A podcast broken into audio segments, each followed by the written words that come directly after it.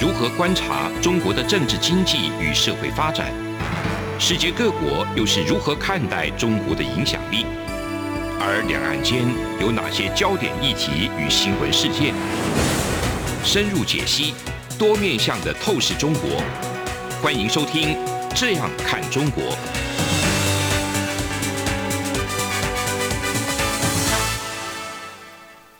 各位听众您好，我是主持人蔡明芳。您现在收听的是中央广播电台的《这样看中国》节目，蔡明芳时间。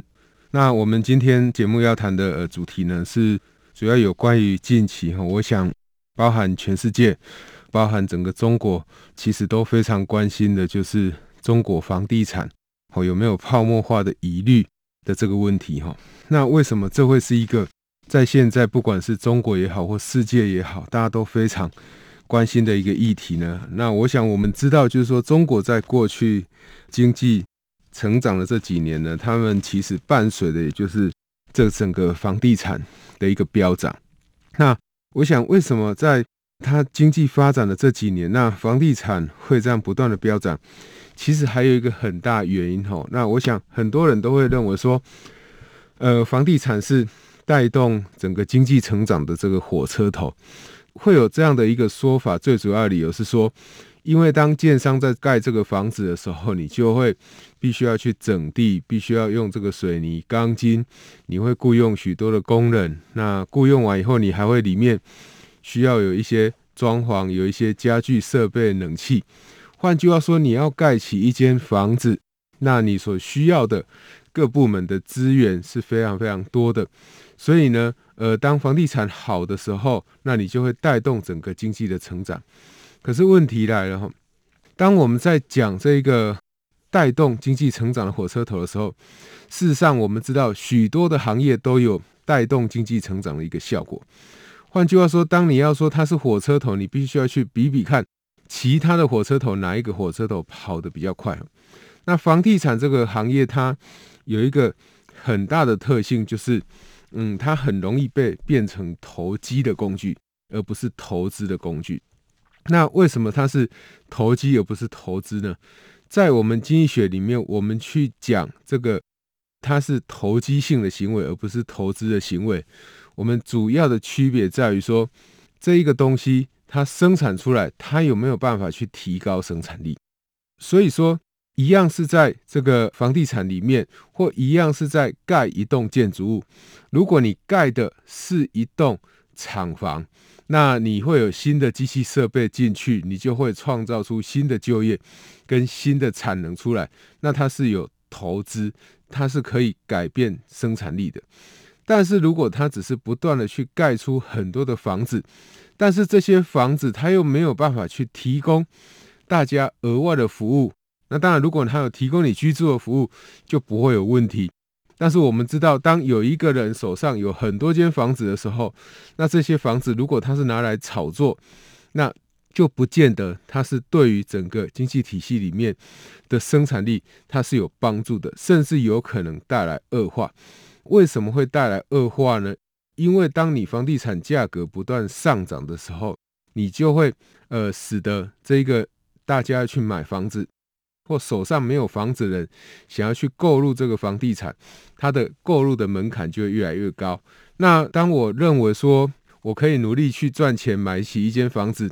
跟我再怎么努力我都买不起一间房子的时候，他就会改变大家努力的诱因。所以在这样一个情况之下，通常世界各国，好，如果你有关心这个年轻人，关心这个后进市场的这一群。这个年轻人他们的一个努力诱因的话，通常你不会放任房地产价格的一个暴涨，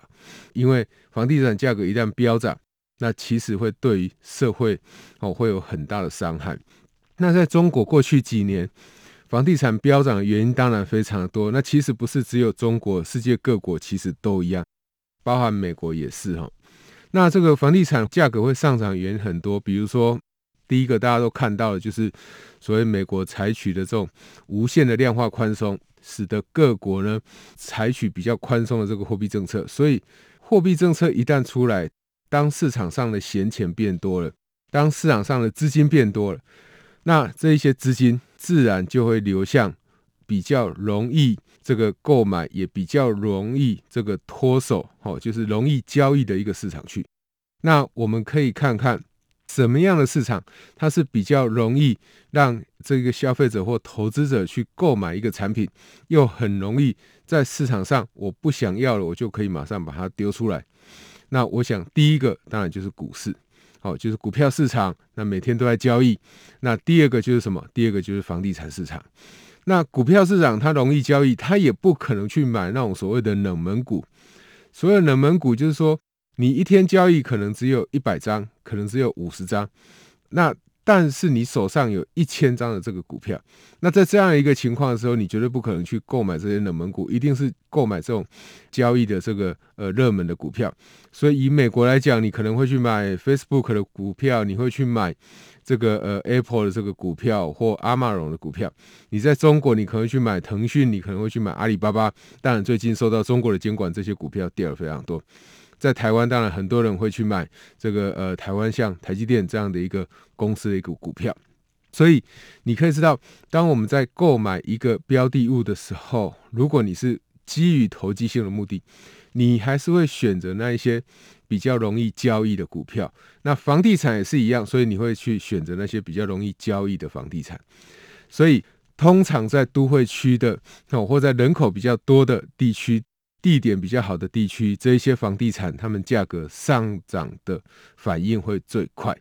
那当你游资还是很多的时候，当你看到一些冷门地区的房子，看到冷门的股票也在涨的时候，通常就会有让人家觉得说，是不是有泡沫的疑虑？那我想，中国在过去几年比较麻烦的就是，如果以中国过去长久以来的这个出口的表现，也就是说。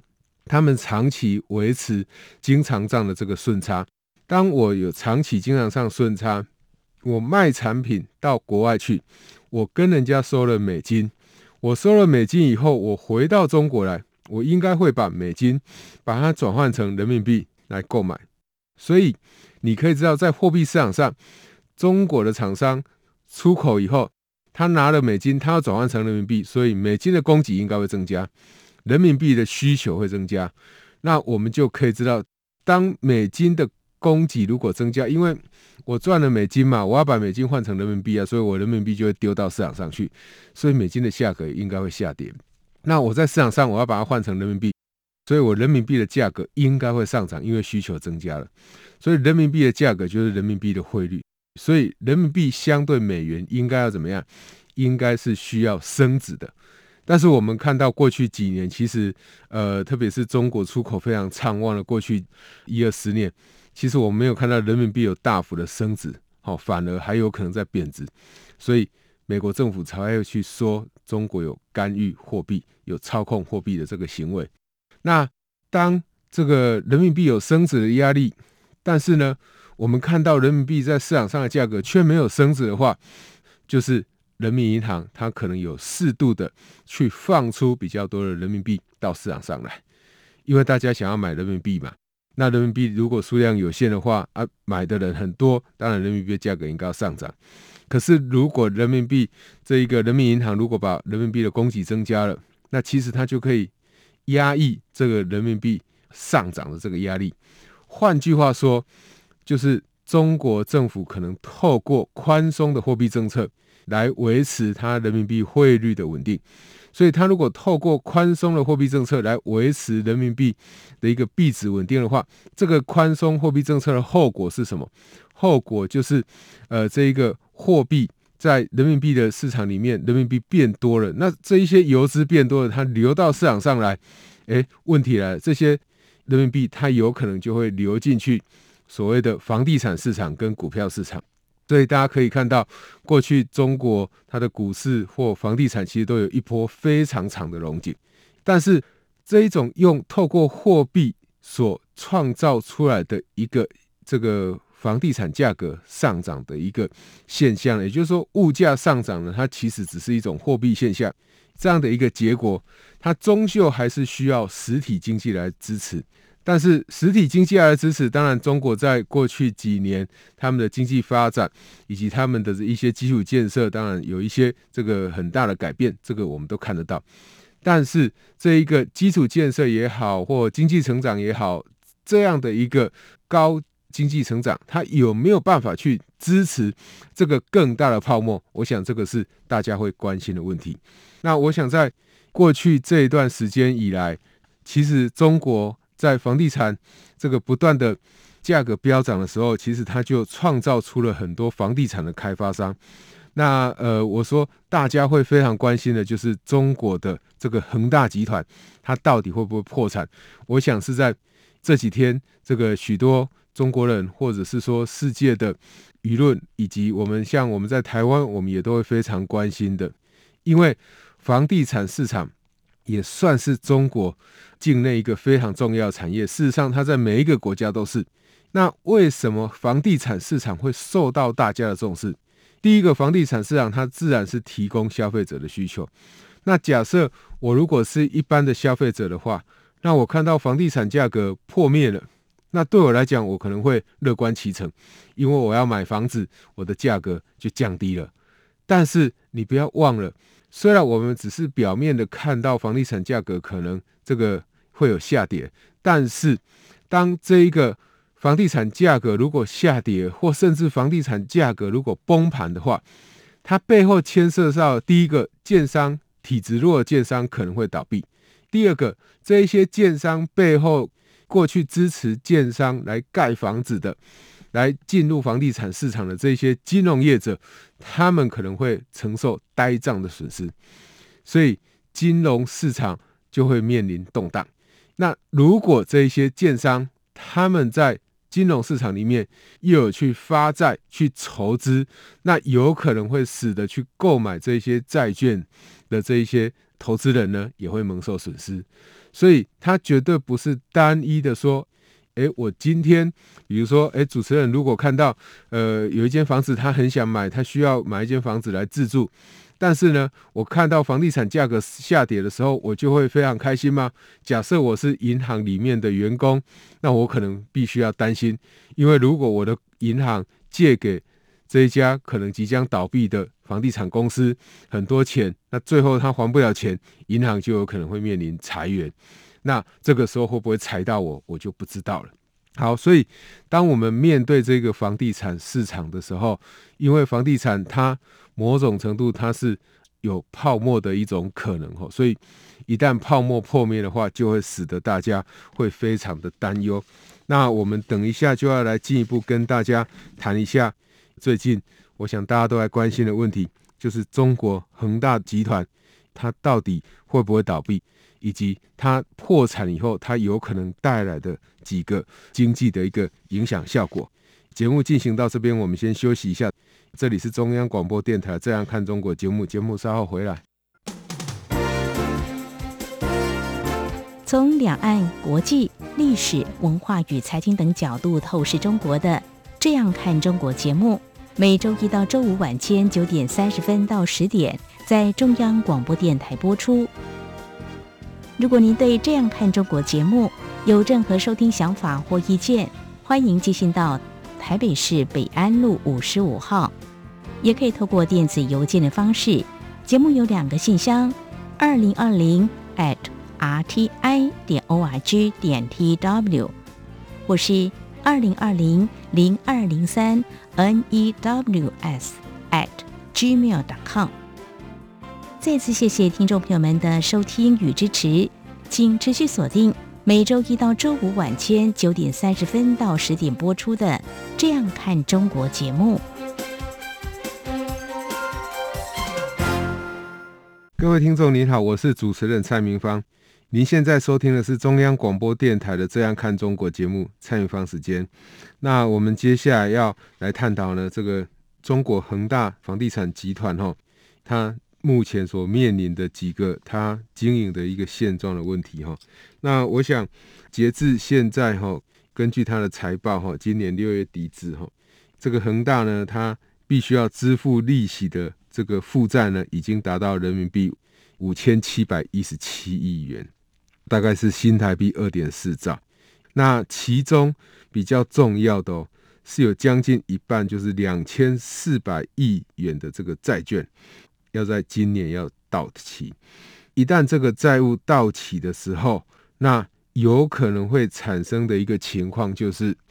你本来要还人家债务，你现在还不起，还不起，第一个你会面对的情况就是厂商就会停工。呃，厂商如果停工，然后要求你还钱，你再还不出钱来的话，那当然就有可能会找到所谓的诉讼程序。那你原来这个呃答应消费者或答应跟你这个有委托你来兴建这个房地产的这一些投资人，那他们的要求没有做到的时候，这些投资人也会要求你要怎么样来解决。好，所以他所面对的困难是蛮大的。那事实上，这一个恒大目前他负债的金额其实是非常多，因为通常他会有这么大的负债，负债可以达到二点四兆。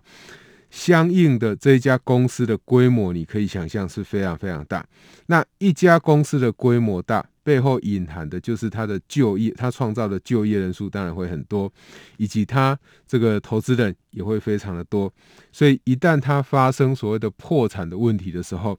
就会引来大家的一个关注。那事实上，恒大的这个债务问题，哦。它不是在现在才发生，它其实最早在二零零七年的时候，它其实也面对所谓的债务危机，但是在那个时候，许多的银行他们就去帮这个恒大再继续用所谓的这个提高它的信贷额度，或再给予它信贷额度，也就是说，让它可以再继续举债过日子。其实恒大过去它在香港所发行的这个呃美元的这种债券，其实是非常多的。那你要发行美元的债券，你最后要偿还的时候，你必须要拿人民币去换成美元去偿还。那一旦人民币它是持续贬值的话，等于说什么？如果人民币持续贬值，等于你要拿更多的人民币去换成美元才可以还给投资人。所以在这样一个情况之下，对恒大来讲，它的经营当然会面临很大的一个困难。那国际比较大的这个信评机构哈，比如说惠誉或者是这个 Moody's，他们其实对于恒大呢，它这个债务呢，他们都认为它的现金跟这个时间都可能快用光了。那换句话说，一旦这个现金这些东西都用光的时候，那它的债务可能就会面临危机，就会面临违约的压力。那如果这些供应商，因为我们刚讲过，他既然可以借到这么多的钱，代表他的规模很大，所以他的供应商会很多。他的供应商一旦很多，这些供应商一旦停工，那面临的问题就是，恒大第一个他没有钱，第二个他盖不出商品出来，来完成这个交货付款的程序，所以等于他就变成一滩死水。所以这家公司违约的几率就会像呃惠誉或像 Moody's 他们所讲的几率是非常非常高。那事实上，恒大的问题我刚讲了哈，它不是一天两天造成的。那为什么在过去没有问题，现在会问题这么大？那我想还是取决于中国政府的态度，它到底要不要让一家这个企业这样越来越大，然后大到不能倒。或者是说已经越来越大，大到它的问题好像看起来没有办法解决。也就是说，当一家公司我们会想要支持你的时候，我们会希望的是你的债务是可以下降的。那你的债务要可以下降，那你必须要有一些经营模式的改变，或市场要改变。那现在这个恒大为什么现在会面临的这么大的一个问题呢？我想第一个大家都知道的，呃，以目前来看，从二零一八年这个美中贸易冲突，川普前总统他所发动的这个对中国的进口品课征高额的进口关税来看，其实他就在开始影响这些供应链的移动。到后来的科技管制，再到这个拜登政府他把科技管制再继续加严，都使得这些厂商开始外移。的这个几率都非常高，好，包含大家可以看得到的这个神送或 Panasonic，好，这些日本的厂商，他们也都不断的在移出中国，哦，这些呃神送过去它是这个只有手机的部门整个移出，那神送最近的其他部门也开始在移动，那另外一个像 Panasonic，它是有一些产品它不生产了，所以它在中国的投资也就直接暂停了。那不管如何，不管它是投资的暂停，或者是把工厂的移出，都代表的外国的厂商对中国的投资在下降。当外国厂商对中国投资在下降的时候，我们可以知道，原来这些外国厂商在中国当地的这些协力厂商，他的生意也就会跟着消失或跟着减少。因此呢，这个对于中国境内的一个人员的雇佣就会降低，所以需求自然就会掉下来。当这些大型的外国厂商慢慢离开中国的时候，因为这些大型厂商的投资所创造出来的高阶就业也会跟着消失，所以服务业会受到影响，然后房地产的这个事业当然也会受到影响，这个是毋庸置疑的。因此，在这样一个情况之下，呃，我们可以看到我们刚刚的分析，你就可以知道说，这些数据就会慢慢的去告诉你，需求是这个疲软的，需求是慢慢掉下来的，所以你房地产销售就不会有太好的一个结果。这个是当你的经济在往下的时候，那率先会受到影响的，就是泡沫比较大的这些产业。那房地产，我想是大家所公认的一个很容易泡沫的产业。第二个是大家可以看得到的，就是说，呃，目前中国的监管机构。对于中国的当地的上市公司监理的程度都越来越严。在上礼拜我们有提到，或前几个礼拜有提到，不管是他对于数位平台的一些管制也好，或者是对补教业者的管制，甚至到现在大家都认为说他会对房地产进行管制。好，或事实上，中国在过去几年其实就提出所谓的去杠杆，就是要降低这些杠杆的比重。避免这种泡沫呢持续扩大。那中国官方、中国政府一旦有这样的一个具体的一个声明的时候，其实它背后所代表的就是说，我不会再无限的让你举债下去。所以，当这一些这个房地产业者出现这种流动性问题的时候，自然呢，它就会使得他的公司面临更大的经营危机。我没有办法像在二零零七年一样，然后再继续提供给你足够的这个授信额度，让你的公司再继续下去。为什么呢？因为即使中国没有其他的这个做法出来，这个二零一七年哈，或者到现在我们看到的二零二一年，那其中很大的变化就是中美关系的巨大改变，都跟过去银行在提供给像恒大这样的公司它的授信额度有很大的背景的差异。所以在这样一个情况之下，当你的债务那么大的时候，自然每一家银行都会非常的这个紧张。好，那我们来看一下，我们要去看这个呃恒大所带来的效果的时候，第一个我们必须要去知道，就是说跟恒大往来的这个金融机构的体质是不是健全。那我们最容易遇到的就是说，有很多跟恒大往来这些金融机构。你可以想象哈，可能恒大刚开始崛起，有不错的财报的一个数据表现的时候，有很多大型的金融机构都会愿意跟恒大往来。等到恒大的债务越来越高的时候，大型金融机构可能就会慢慢的缩手。为什么缩手？因为如果他们的团队够专业的话，看到这样的公司，通常很多人都会怕会烫到手，所以他们都会缩手，不敢再继续借贷。那恒大要往那里借？当然是往。体质比较不好的，生意比较没有那么好，但是利率呢会拉得很高的，那这是相应的。你体质不好，你又需要钱，你当然就要用比较高的代价来拿到这一笔钱。所以，呃，如果恒大接下来出问题，那我想这些金融机构面临的体质。第一个就是体质弱的会出问题，接下来就是体质强的。如果他原来所提的这种呆账的准备不够多的话，他当然也会遭受这个损失哈。第二个就是说，恒大的破产，它对于它债权银行跟这个债权人的影响会是什么？债权银行就是我们刚刚所讲的，第一个，你的银行的获利就会受到很大的影响，甚至体质差的银行有可能会倒闭。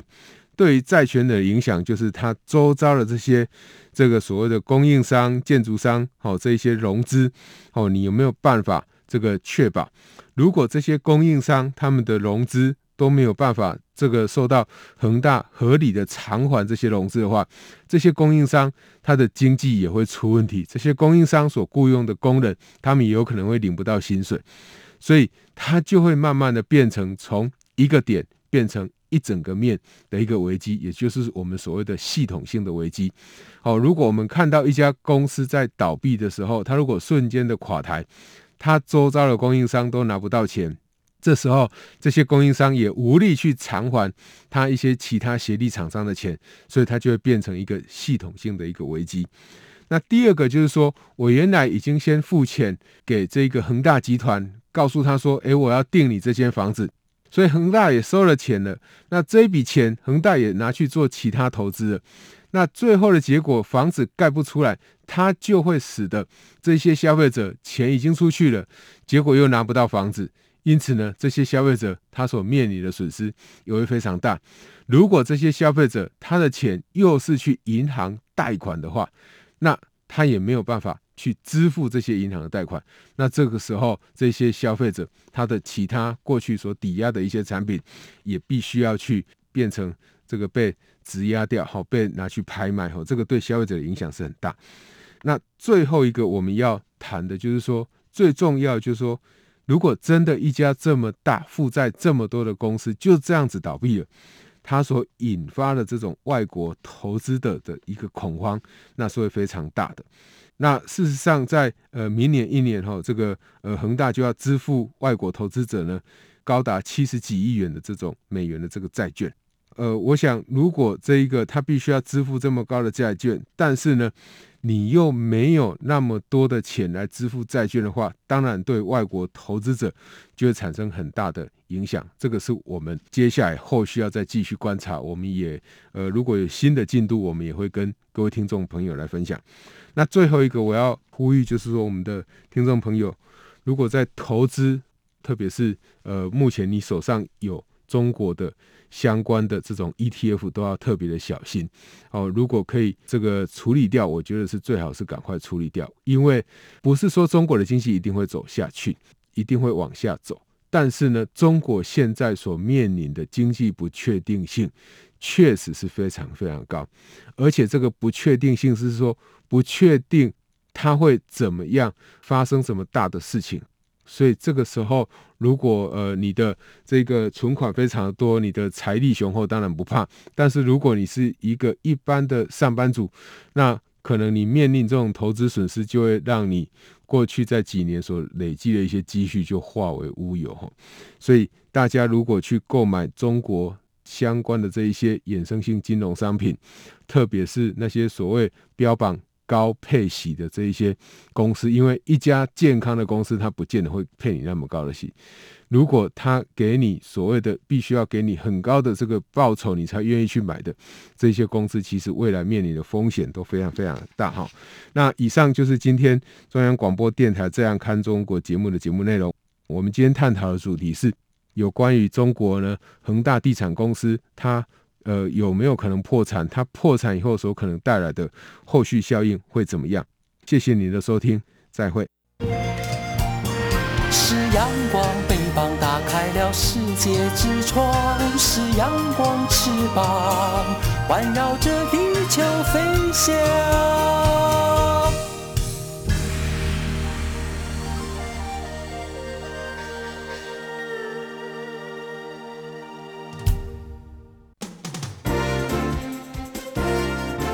从两岸、国际、历史文化与财经等角度透视中国的《这样看中国》节目，每周一到周五晚间九点三十分到十点在中央广播电台播出。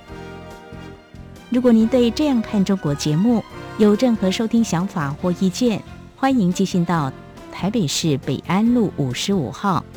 也可以透过电子邮件的方式。节目有两个信箱：二零二零 at。R t i 点 o r g 点 t w，或是二零二零零二零三 n e w s at gmail dot com。